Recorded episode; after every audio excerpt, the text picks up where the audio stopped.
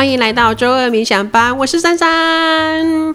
今天有那个新的来宾，这个是我非常喜爱的。你们这样听会不会说我每集都说非常喜爱的来宾？但是这个真的有点不一样，为什么嘞？因为她是我的前世妹妹，这辈子也是啊。不过这辈子是户口名簿外的妹妹，所以啊，我今天呢想要让她来跟大家啊认识一下她的故事呢，也相当的精彩。说实在的，我认识了这么多的人，跟我的故事可以比美的人为数不多啊，可能只有她吧。来介绍一下，他是叫做马琴，然后呢，他本身呢也有开音乐课，就是呃呃这方面的话，让他自我介绍，大家会比较知道。来，马琴跟大家说说。Hello，大家好，我是马琴。嗨，啊，我本身是做呃音乐相关的工作，就是有在做音乐相关的教学，然后也有做表演这样子。然后最近预计要成立那个歌唱冥想班。歌唱冥想班听起来很酷炫，那是什么呢？对，就是呃，带着大家在唱歌的过程中去重新的认识自己，然后跟自己的身体就是呃当好朋友。大家一定都会以为说冥想就是坐在那里，然后呃注意力放在你的呼吸，深深的吸气，然后可能会睡着之类的。哎，对对对对对。那歌唱冥想班要怎样做到冥想呢？可能听众朋友会有这样的疑问。嗯。嗯、呃，我觉得他比较不是说闭着眼睛去去去看什么东西，但是我们会在每一次，比如说练习呼吸的过程，练习说话发出声音的过程中，去看见自己的一些小小的念头。没错，对，比如说像其实有些人会觉得，哎、欸，我不太喜欢自己的声音，我觉得我唱歌好难听，或是就不太敢表达这样子。那我们其实就是在这个过程中去寻找自己最好的声音。嗯，对，然后也练习去呃，在说话的过程中有意识的去。感受自己的身体。那为什么想要开这个音乐冥想班啊？这个就跟灵魂记录有很大的关系了。哦，对，这样子的话，我们有太多故事会说不完。我们先还是让听众朋友知道我们是怎么认识的吧。你还记得我们怎么认识的吗？我们的故事，对，就是那是一个夜黑风高的 的夜晚。呃，其实这个故事蛮有趣的是，是他其实应应该是十几年前了吧？二，我记得二零一一年的时候，嗯，对。九月份的某一天，突然间就是呃，因为有人以为我要去就是自我了断这样子，就发生了一些跟最近的时事蛮呼应的事情这样子。嗯嗯，对，然后就有人就去报警了，然后好，后来警察打电话找到我这边来，然后我本来想说，哎，警察来了，打开门。结果打开门是一个陌生女子，突然间就冲进来抱住我，然后我就想说，嗯，发生什么事情？对，整个就我就整个人愣在愣在那边愣了好几秒。对，那个陌生女子就是我，因为我也是接到教会的通报，要赶快去救人，这样，然后在过程中我就祷告说，哎呀，这这个这个。这个女孩是发生什么事情？就是一定要自我了结，就是资讯有一点就是有落差这样，但我就直接祷告。但祷告的时候，我也只有感受到说，我们那个前世啊就有血缘关系，她是我的亲妹妹。我想说死定了，那我现在这没救到，那我怎么办？这样，所以非常的着急，简直快要破门而入这样。对，嗯，也完全忽略了你。对于你来讲，我是陌生女子。对，超级陌生的，然后突突然间就被人家一把抱住。对，很很很精彩，很精彩的故事，很精彩的开场。对，很精彩的开场。然后后来就去你家住了一个礼拜了。对对，那时候发生了什么事情呢？你想要先从这个聊吗？也可以，也可以。对，对，其实那时候就是最近的，就是 Me Too 事件了。对，那嗯呃，我那时候比较严重，比较不是只有性骚扰，那时候是呃有被前一前一个男朋友就是是性侵这样子，嗯嗯嗯，对，但其实那已经算是第二次了，嗯，就是第一次的当下，其实呃我是不太知道该怎么反应，嗯，对，然后其实也中间经过了蛮长一段时间，有点像是被 PUA 吗？被控制的感觉。嗯，对，就是其实发生了第一次跟到第二次中间过了将近一年左右。嗯，对，那中间还有就是自以呃自自诩为制作人的人想要居中协调，嗯，就是说啊，你们这就是情侣分手没讲好啊什么的，所以啊你们就出来讲讲一讲。然后我就觉得我就已经 受到伤害，然后你还要我跟这个人面对面，到底要讲什么？对对，可是因为那时候跟前一个男朋友在同一个乐团里面。嗯，对。然后那个所谓的制作人是有点像是这个乐团的头，所以他就有点是啊，我是老大，所以我我来负责处理这件事情这样子。对，那但是因为当下我觉得我我其实不太知道怎么怎么去处理，应该说我我以前的个性其实很不会拒绝别人，嗯，然后也不知道怎么样去就是当个狠人，你知道吗？没有办法对人家说狠话，对，所以到最后变成是。其实前一就是那个男朋友，他其实那时候就是还就是算是监视着我搬家，然后还陪我去找房子，然后还还就是到我工作的教室去每天等我下班。哼哼，对，那美其名是美其名是等我下班，嗯，但是实际上他就是来监控我的日常生活一举一动这样子。应该要来个保护令了啊！对，可是我那时候，因为他也没有真的做出一些很其他很伤害我的事情，他只是比较是精神攻击，就是比如说我跟他说我真的没办法跟你在一起，然后他就会一直说我这么爱你，我这么爱你，你为什么不跟我在一起？你为什么要离开我？为什么？我这么爱你，我这么爱你，他就是会让你恐怖情人来了吧？对，他是恐怖情人，就是我在最早跟他交往不到一个呃不到不到几个月的时候，我就觉得不适合。嗯，然后我就刚刚提说，就是我觉得我们分开这样子。嗯，然后那时候在他家，结果他就是不让我走，嗯，挡在门口。然后我就说你这样我要报警。然后我电话才拿起来，他就把他抢走。嗯，对。然后所以我觉得我那时候其实是心生畏惧，就是我不知道我能怎么办。然后我又面对一个男生，我我我觉得我是没有办法反抗，而且你们又是同事。算吧，同一个乐团，对，算是、嗯、对。那时候在音乐上面，其实很多事情是牵扯在一起的。嗯，那摆脱不了一个，哎呦，好可怕、哦！对，后来就是因为遇到，就是在发生了第二次。嗯，然后第二次其实我是因为第一次的时候我人是清醒的，然后我有叫救命，嗯、可是他其实是直接捂住我嘴巴。然后当下他也是就是很。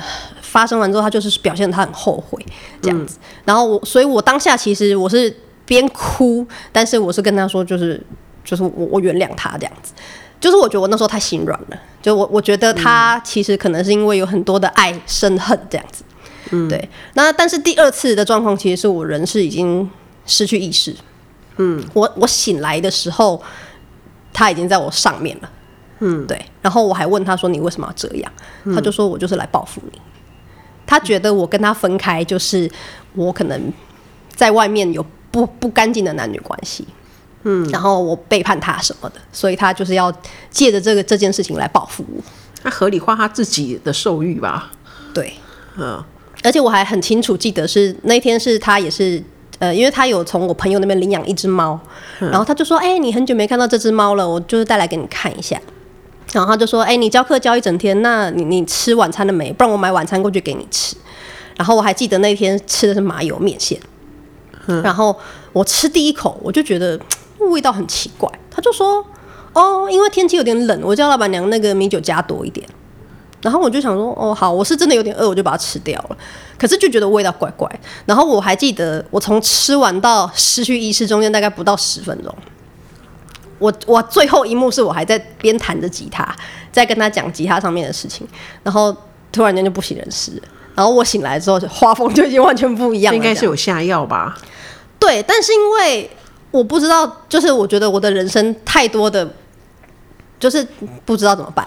嗯，然后那时候不知道怎么去保护自己，嗯、所以我其实是后来在网络跟朋友讲这件事情，他才说你要不要去就是验一下是不是被下药。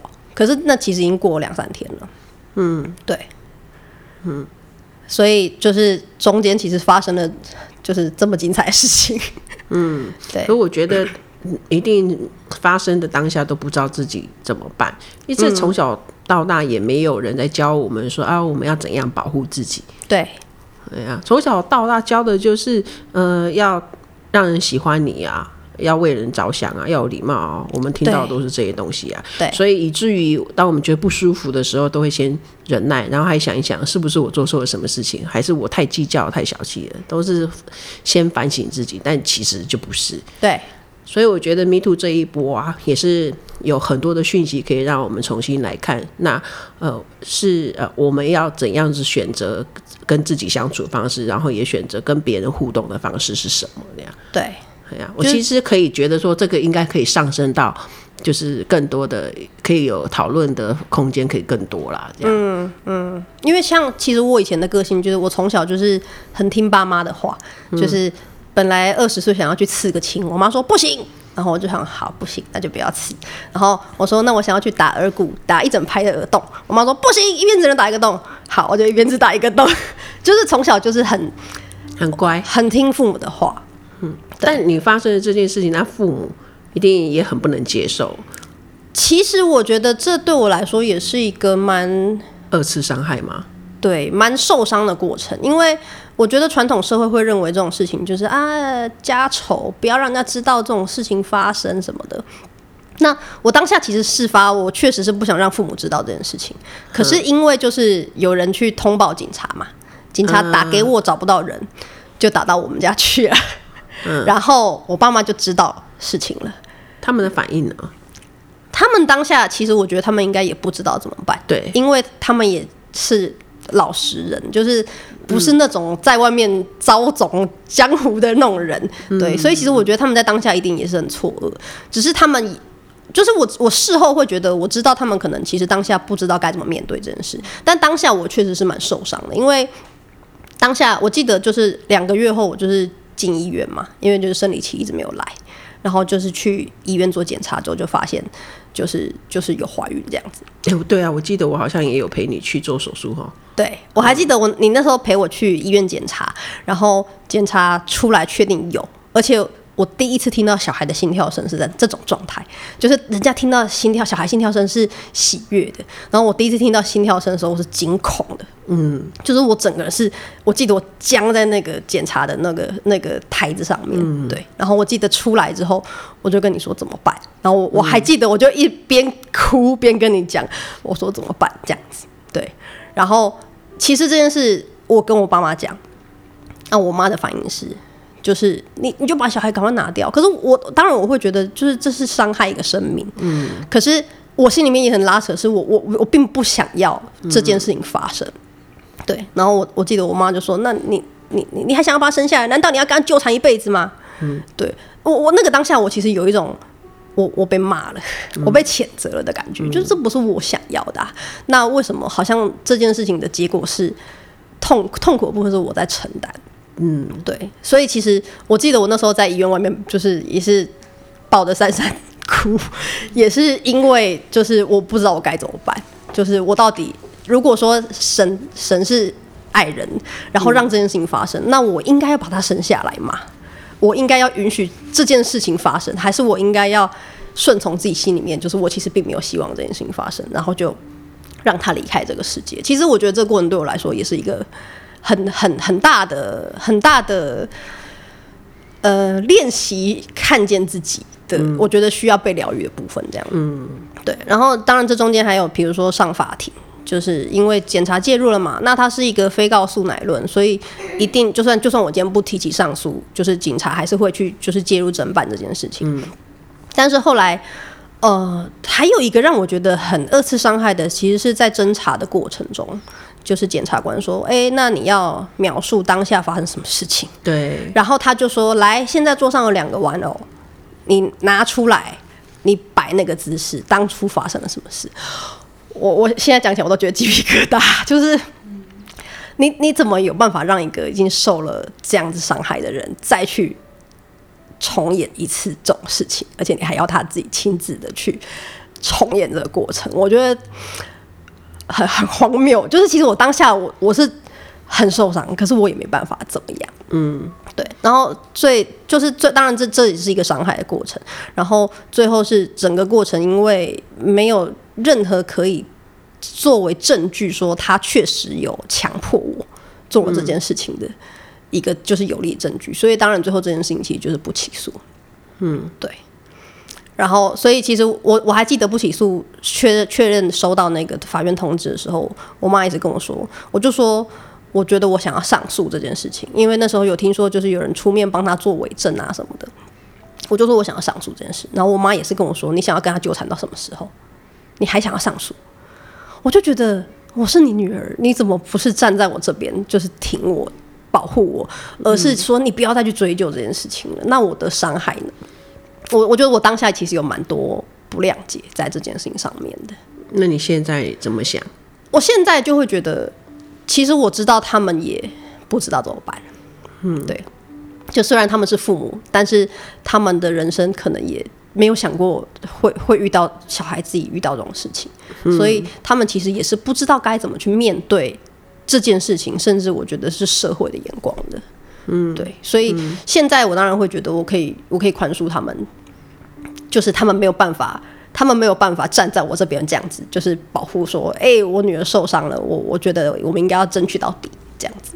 对，这个是需要学习的。对，不然第一反应，你看，就算我我发生在我们自己身上，我们第一个时间也是很困惑，我想说是我我们自己做错了什么事情，对，所以会让我们信任的人这么对待我们。对，哎，那父母也是啊，他们的第一个反应也也可能也是怪自己，那就可能想说说，那所以是我的女儿做了什么事情？嗯嗯。我觉得他们搞不好也会责怪自己，就是我怎么没有教好小孩怎么保护自己？是啊，我怎么没有保护好我的小孩？是啊，这样子。所以一个人受伤，他可能是一个家庭的受伤，因为大家也不知道怎么陪伴那个受伤的灵魂。嗯，然后然后可能大家就会停在责怪自己，嗯，然后就。心里就可能就有隔阂了，这样。对。那还好是你后来有持续的，就是在爱里面修复你自己，你用很多的方式，嗯，所以你还有跟你的父母还有很多的有对话的空间。对。很多人受了伤，那个在爸妈那个时候也不知道怎么办的时候，就没有支持到这个受伤的灵魂，心门就关起来了。对。啊，所以是蛮希望那个透过呃麻琴的分享。好，因为我们两个都经历过性侵这件事情，但我们两个都真的是扎扎实实的走完了这个过程，然后现在是希望以自身的经历来，嗯，看有没有机会也可以疗愈到。那如果你身边的人，或者是就是你自己，然后也有过这样子的受伤的经验，那或许你也可以理解为什么那个时候你不认同你自己。好，那或者是你的父母为什么没有办法在第一时间支持你？就是我们都不知道怎么办。我们接受这个，我们可以不知道怎么办。对，然后那个不是我们犯错了。嗯嗯，特别是熟人性侵的这一块，其实呃，性侵大部分都是熟人。对，嗯，真的。所以在那个时候，我们也可能会怪自己，那怎么呃这么相信那一个人？我不知道你的自责的念头是什么，像我出现的自责念头就是我怎么那么蠢啊？嗯，嗯，我怎么会跟他就进房间了呀？嗯，或者我怎么不敢拒绝他？嗯，可是我那时候在想，时空就算倒转，在那个时候我还是会不敢，因为在那个时候我就会认为，那我可能就丢了工作了。对，嗯，那我怎么办？我还要养小孩，我要付房租。对，嗯，我好像心里面知道会发生不好的事情，可是我好像又选择，好像我的价值很低。嗯，我得。嗯，还是要保住这份工作，嗯，所以我那时候怪自己，还甚至怪自己怎么没有能力，呃，可以保护自己这样。对，我觉得我其实也是类似的念头，就是在第一次发生的当下，因为当初是分开了嘛，然后他其实是说，嗯，他觉得他有对我很多割舍不下的心情，然后我记得他还是打电话来跟我哭，说我我真的很想你，我很多话想跟你讲，你可以给我一个机会嘛，然后我就。让他进了我的住处，对，但谁会想到你让他进来之后会发生这些事情？嗯，所以我其实是我心软了，我让他进来跟我谈，然后但是谈完之后，我很坚定的跟他说，我我没有办法继续下去，然后他就整个人突然间眼神就变了，他就有点类似说，我现在得不到，那我就不会想让你好过，这样，然后他就突然间整个人就性情大变，然后就把我压在床上这样。嗯，对。那当然，第一次事后我也会想，我我干嘛让他进来？就是我不要让他进来，不就没事了吗？然后同时，我觉得也会担心你这件事说给别人听，别人是不是也是用一样的角度去说啊？那谁叫你要让他进去？啊，你为什么不会保护自己啊？你干嘛要让那么心软？对，对啊，对，就是那些检讨你的声音会让你更加的责备自己。对，然后更不敢把这件事情说出来。嗯，然后一直到第二次更是，因为这中间其实就是我刚刚说嘛，其实我有一段蛮长一段时间，等于是被他监控着，嗯，然后我也。没有办法去说什么啊，我觉得这个人侵害到我的生活，我要申请保护令什么的，嗯，就是没有办法做到这些事情。所以其实他中间就是有很长一段时间都一直跟着我，跟进跟出这样子，那才会到最后又有第二次的说，哎，带猫来看我，买食物给我。我觉得到这个过程，可能也会有人说，那你干嘛还要跟他联络？嗯，对，我觉得我们最近看到很多 Me Too 的事件，其实都是因为是熟人。然后，因为可能有一定程度的关系，或是一定程度的权势的角色，所以就变成说，你其实也不敢去做什么，嗯，你就跟这个人继续维持一个，好像表面还可以和平，对，但是别人看起来就会觉得，那你应该拒绝啊，那你应该不要跟他往来啊，那你为什么不怎样怎样？就是大家好像就是，我觉得事情不是发生在自己的当下，大家都可以很清醒，就是哎，那你。当下应该就要反抗，而且说别人给别人建议也真的比比较容易啊。对对、嗯，我们其实也看到很多都是那种啊，那你今天感觉不舒服，你当下就要讲啦，你为什么当下不讲？我就觉得哇塞，这个其实跟华人社会有很大关系吧。对啊，你看我们在课堂上，老师说，哎，有意见的举手，到底有多少人敢举手？嗯、对啊，就先不要说有没有被侵犯这件事。我们今天面对一个权威的角色在前面的时候，我连举个手发言，我可能都要担心我说错话会不会被骂。对啊，对。那老板在骂人的时候，你能够说出你的真心话的人，你再来，对不对？对啊。哦、所以其实，在当下，我觉得也很多的自责是怕被检讨。嗯，怕被人家说啊，你你你应该要怎样怎样啊？你怎么不怎样怎样？你怎么不会知道哦？你都几岁人了之类的？我觉得会有很多这种声音，因为其实包含到我第二次发生之后，我我当下其实也跟蛮多人说过这件事，就是身边的朋友。我觉得其实我也是希望可以求助，可是有很多人其实是把这件事情当做是一个笑话在看。不是看我笑话，是看加害者笑话。就他们就觉得说啊，反正这个人就是这样啊，就是就是一个呃业界的奇葩啊，他会发生这种事，好像不是很意外。他们都比较像是看看戏的，对，看八卦的角度，嗯，对。然后甚至我有我记得有我有跟一个女性朋友讲这件事，然后她很她很生气，她就跟另外一个我们也共同认识的男性朋友讲这件事，结果那个朋友就回她说，哦，那人家的事你不要管。然后他说啊，反正我跟他也不熟，就也没有一定要删好友或什么之类的吧。就是他的立场比较是哦，反正这件事跟我无关。对，嗯、就是我也不知道你说是真是假，搞不好你是演的、啊。对，然后甚至会有人觉得说啊，你们这个就是情侣纠纷，就像一开始那个制作人一样，你们那就情侣纠纷嘛，没讲好而已啊。对，可是我觉得所谓的性侵、性骚扰这种事情，就是只要单方面他是没有意愿的。我觉得不管今天对，不管今天我跟你是不是交往关系，嗯，他他都构成这个伤害，嗯，对，我觉得这是大家蛮需要去厘清的一个一个重点，嗯，对，因为像有一些是交往过程中，可能其中一方不愿意，另一方硬要，嗯，然后就会有人觉得说，那你们就是男女朋友啊，这有什么，对吧？可是这明明就是说到底，他就是没有要尊重别人。这这个这个尝试啊，这不能说尝试，这是变知识的嘛？怎么很少人知道？对，那个被拒绝是理所当然的。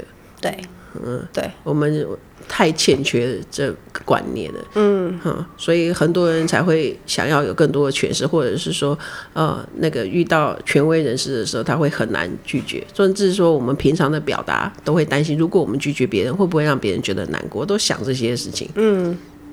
嗯，对，我觉得我也是在这两三年在冥想班的过程，才慢慢练习表里合一这件事情。就是我心里面怎么想，我就怎么说。所以我以前都很不会拒绝别人，就是就算我不喜欢，我可能会勉为其难说：“哦，好啦，这样。”但我后来在冥想班的练习，就是我说就是不喜欢，我就说不要，不喜欢，不要。这样子，对，所以我后来每次只要 有人拜托我说：“哎、欸，那你帮我什么？”我就说不要啊，我就先说不要。但我就是 就是对方觉得呃被拒绝，我说啊好啦，你你跟我说什么事这样子？对，我就先练习，我就先说不要这样子。嗯，对，所以现在我现在跟我的另一半就是有话我们都是很直接的，对，就是要就要，不要就不要。今天这件这个家事你要做，那就做，就不要有抱怨。那今天不想做，你就只说我今天不想做。嗯，对，在我们冥想班真的是超多人都在练习这一块。嗯，这是我们很重要的课程之一。对，我们的冥想真的不是只有坐在那边吸气，没有吸气吐气那么简单。但吸气吐气也是很重要的练习啦。这样，当我们也有很多的那个真理的应用，就是有这样子界限的练习，然后都会常常让学生们带回去跟他的家人做互动。这样，嗯，有的是表达拒绝，有的是那个。呃，刻意去制造一个感动的那个回忆有很多啦，不胜枚举。这样，那这些的课程的设计也是希望啊、呃，你们可以啊、呃，在这样子的练习的当中，不断的去体验到表里一致，哈、啊，是让我们的人际关系是更加的真实的，也会更喜欢活着。嗯、我觉得啦，嗯，我觉得珊珊刚刚有讲一个很重要的重点是关于界限的练习这件事情，嗯、因为我觉得。就是华人社会尤其严重，就是没有界限，很很容易没有明确的一个界限，就是会觉得说，哎、欸，我是你的父母，所以你要怎么样怎么样，嗯，对，或者是我为你好，对，就是会站在一个，哎、欸，我跟你的关系，所以我这么做，对，嗯嗯，对，好像是替别人着想，但其实是我觉得已经有点介入另一个人的选择了的那种感觉，嗯，对。然后长期没有界限，就是被占便宜，那也会不自觉的那个占别人便宜，但这真的是不自觉哦。对，嗯，对，因为你就会觉得啊，这就是人情世故啊。对，对，对，嗯，所以我发觉就是很很容易，就是我自己啊，在以前的工作上面就有遇到，他就觉得，哎，他今天有帮你忙，那你下次你就得帮他的忙啊，你拒绝他，嗯、哇，你忘恩负义。对对对、嗯，我就有遇过这一种，我也是傻眼啊！对，我也遇过，我也遇过这种。我心里有想说，可是我没有要你帮忙哎。嗯，对啊，那这也是一个界限的练习呀。对，哈，被讨厌也允许。嗯，对，我觉得这当中有很多的礼物啦。嗯、那听众朋友，我相信你们在你们人际关系上面，如果练习表里一致。有界限，你们也一定有很多的礼物可以拿到。嗯嗯，那我们接下来呢？啊、呃，因为马琴她有太多的故事可以分享。那在这个 Me Too 的里面呢、啊，那我我们也都在各自的脸书都有发表我们想要传递的一些的讯息。那如果你有兴趣知道，你也可以追踪到遇见珊珊的粉丝专业，还有那个麻琴的脸书。你哎，你是？是可被追踪的吧？可以啊，可以，可追踪，欢迎追踪，放在下方的资讯栏。对，然后如果对动态冥想、对唱歌冥想有兴趣的话，也可以透过这个粉丝专业去跟马琴做报名，这样。然后啊，对，我刚才突然想到，像呃，趁着 Me Too 的这一个浪潮，很多人就会说自己以前被欺负的事情嘛。那马琴也有，对吧？嗯。好，可是我看有很多人就会在你的底下留言，文章底下留言说他是谁啊？要讲要讲啊。对，嘿，然后你有坚持不讲，嗯，我非常欣赏。嗯，嘿，为什么呢？这可能跟一般的 Me Too 运动不太一样。对，其其实坦白说，我在脸书分享自己的经历之前，我问自己蛮久，就是我发文的目的是什么？嗯，那我觉得今天一个没弄好，很有可能会变成社会的对立，因为就会变成说正反方嘛，就是有一一定会有人挺受害者，那一定会有人说啊，你这个就是怎样怎样的。对，我那时候其实问了自己非常久，说我今天真的要发这个文，我的目的、我的动机是什么？我是希望大家出来公审他，他最好就是被大家就是全部掀出来，还是怎么样？就是我我后来觉得我的目标不是要去公审他，因为其实后来也有人私讯我说，哎，那你应该要趁这个机会把他名字公诸于世，然后让他让大家去公审他，让他社会性死亡。然后我就说，这好像不是我要发文的目的。我觉得我的目的比较是我希望在过程中看见自己其实可以有勇气去面对这件事情。然后另一个重点其实是看见自己的价值，就是我们不需要因为经历了过去一些可能大家看起来不好的过程，我们就要给自己贴标签，说：“哎，我就是个没有价值的人，我就是一个可能就是人家会觉得就是已经已经不会再有机会翻身了，你的人生可能就这样子就完蛋了。”我觉得去看见自己的价值，然后我觉得还有一个很重要的是，它其实是一个跟社会对话的过程，就是受害者跟社会对话的过程，就是当今天加呃受受到伤害的人。把这些话说出来之后，社会怎么样给予回应？我觉得这才是可以看见人类到底有没有在进步的一个很重要的关键。嗯，因为就像我们刚刚前面聊了很多嘛，嗯，很多人的回应可能会是啊，这个就是你自己怎样不会保护自己啊什么的，嗯，就是会把呃责任归咎在受害的人身上。嗯，那这一波的 Me Too 浪潮，至少有很多人是开始有不一样的视角。去看这件事，就是说，哎，不是只是检讨受害的人，而是我们可以怎么样去保护自己。嗯，对。今天在就是资讯这么流通、这么容易男女生共处在一起的状态下，我们怎么样可以让自己在最安全的状态去认识异性朋友？我觉得这也是一个蛮重要的过程。嗯嗯，对。嗯，那社会可以怎么样去回应？就是当然也也可以有人就选择像前面说事不关己嘛，就哎、欸、那跟我无关。嗯、那也可以有人去谴责受受害者，但是我觉得也可以选择我们去给予爱。成为那个接住别人的人，嗯，就像当年的珊珊那样子。嗯嗯，对，就是我们，当我们今天每个人都可以成为那个接住别人、给别人爱的一个角色，我觉得社会会长得很不一样。对，嗯，就是早期的社会会觉得这是家丑，现在的社会开始要往新的一个阶段去了。嗯嗯，所以大家如果都能够给予不一样的回应去看这件事情，甚至我觉得。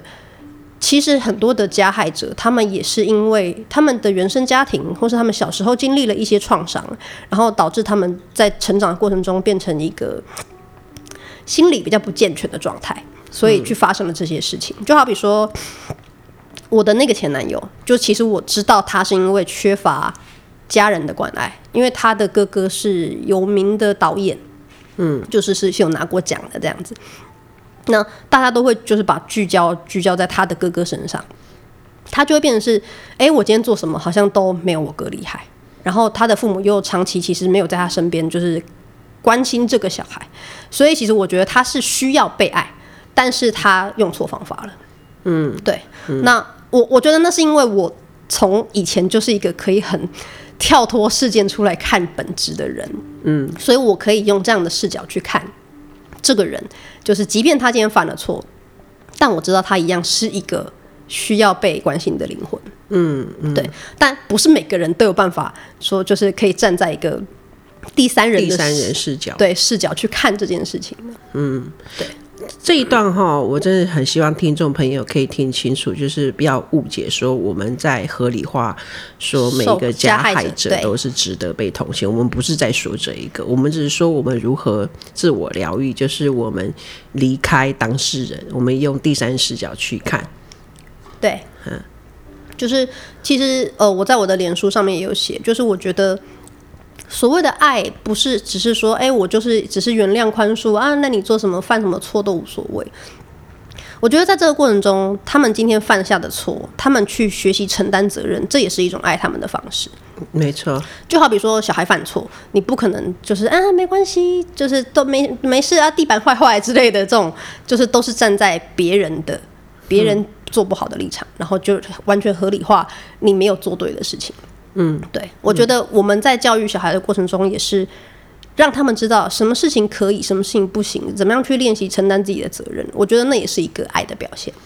嗯，对，所以我刚刚说，就是我觉得跳脱第三人称的，就是第三人的角度来看这件事情，一个很重要的点是，我觉得让加害者去在这件事情中面学习承担自己的责任，也是我们爱他们的一个方式。对，我觉得这才是他们成长的一个过程。嗯，对，嗯。不过，如果你现在还在受害的里面，你可能会听不进去，也完全没有关系。你就给自己时间，因为麻琴哈，或者是像珊珊，我们都是走过那个伤痛。我们人生太多大风大浪了。